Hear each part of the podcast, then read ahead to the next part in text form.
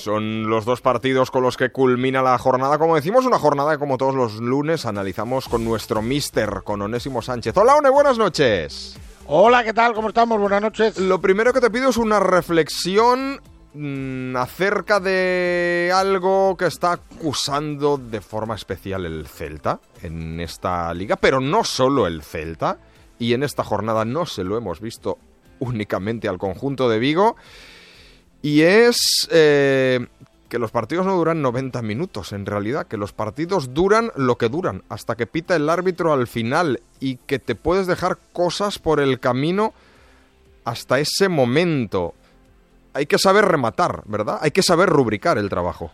Sí, la, mítica cuestión de cerrar los partidos. ¿Qué es cerrar los partidos? Bueno, eh, yo soy de los partidarios de, de no perder eh, nunca tu manera de, entender el juego hasta el final. Es cierto que hay que ir eh, mirando minutaje, resultado, eso es cierto, que te puede ir mm, cambiando ciertas decisiones, eh, pero eso se, se, tiene que trabajar, se puede trabajar, eh, se debe trabajar y sobre todo no, no, perder tu, tu manera de, de, entender el partido por, por las circunstancias que te va planteando el rival, por sus necesidades, y me explico.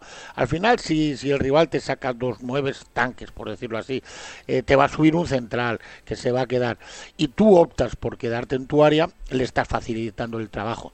Eh, porque al final es lo que quieren ellos, estar cerca de tu portería eh, y, llegar muy rápido. Entonces, eh, creo que hay muchos equipos que muy pronto piensan que dejando de jugar se... Mm, eh, se acerca más a la victoria y para mm. mí es el gran error. Obviamente faltan dos minutos, vas ganando, tienes un córner, pues igual no lo tienes que sacar al segundo palo, lo sacas en corto, equipo muy lejos para que el rival sufra, pero perder eso y creo que es lo que le pasó, por ejemplo, al Celta le está pasando mucho, al Alavés le pasó el otro día con el con el propio Mallorca, te Muriki, eh, Larin, si les metes muy cerca de tu portería puedes tener problemas, así vino el empate en el minuto 90 y ese, insisto, entrenable, tanto eso como cuando tienes prisa y te queda poco por hacer gol. Y lo manejamos, lo trabajamos durante la semana y es muy, muy mejorable para cerrar partidos sin olvidarse de, seguir atacando cuando todavía te quedan 15-20 minutos por delante. Mm, hemos hablado, hemos hecho la previa del, de ese partido de, de, Copa del Rey de mañana entre Real Sociedad y Mallorca. Escuchábamos a Imanol decir que, buf, con algunos momentos de la temporada que había protagonizado su equipo. Sin embargo, otros, como el actual, no han sido tan buenos. Parece que se le empieza a hacer la temporada cuesta arriba a la Real Sociedad ONE y a mí lo que más me llama la atención es que a lo mejor no tan pronto, pero esto le ha sucedido en los últimos años también.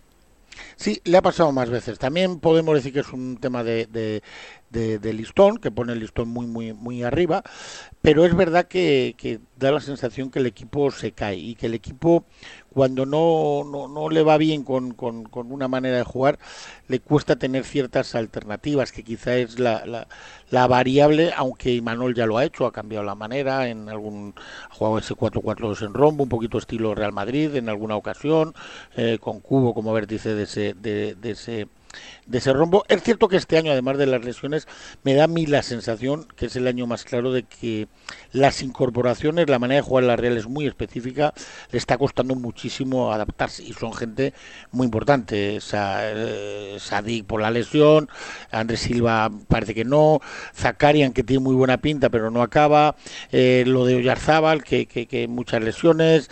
Eh, bueno, es verdad que no está en su mejor momento y es un equipo que vive mucho de su centro del campo. Y si Zubimendi, eh, Bryce y Merino no funcionan, hacen que el resto no funcionan. Además creo que los laterales, y mira que a mí el eh, Traoré me, me, me, da muy buena sensación, tampoco están aportando mucho en ataque, le está costando mucho, fíjate, en ataque, que es normalmente lo que la Real, eh, por juego, por velocidad y por jugadores, eh, más destaca. Sí valoro también eh, esa apuesta por la cantera, que la sigue manteniendo, que sigue utilizando los chavales, a, pesar de que le vaya mejor o peor, y creo que ahí sí acierta en el, en el camino a seguir. Antes de hablar de un nombre propio y menudo nombre propio que deja esta jornada, otro equipo, en este caso de segunda división. One, llevas diciendo todo lo que va de, temporada que esto va dependiendo y va a depender mucho del, del, momento de cada uno, de quién anda con la inercia positiva, de quién anda con la flechita para arriba o para abajo. Sin embargo, hoy fuera de micrófono me decías que tienes la sensación de que ahora sí aparece un conjunto como referente probablemente en lo que queda de temporada y es tu Valladolid. Pues sí, sí, la verdad que y son argumentos uh, futbolísticos, no son argumentos uh, de corazón. Eh, le veo, creo que, que ha acertado hoy, ha hecho muy buen mercado de invierno. Eh, ha firmado muy bien, eh, tiene esa competencia interna primera que es fundamental, eh, Biuk por banda izquierda, Amat por banda derecha que te puede jugar de punta, en Negredo recupera a Marcos André, más todo el potencial que ya tenía el Valladolid.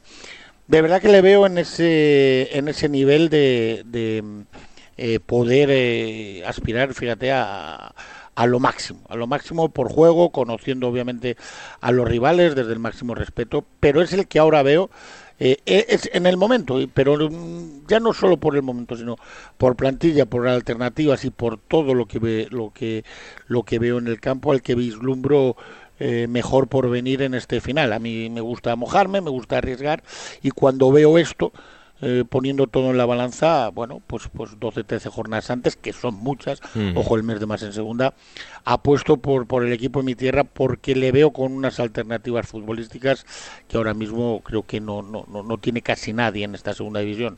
El nombre propio. Uf. Vuelvo, vuelvo a repetir, sí, vuelvo a repetir, vuelvo a repetir la, la onomatopeya de, de Imanol Alguacil.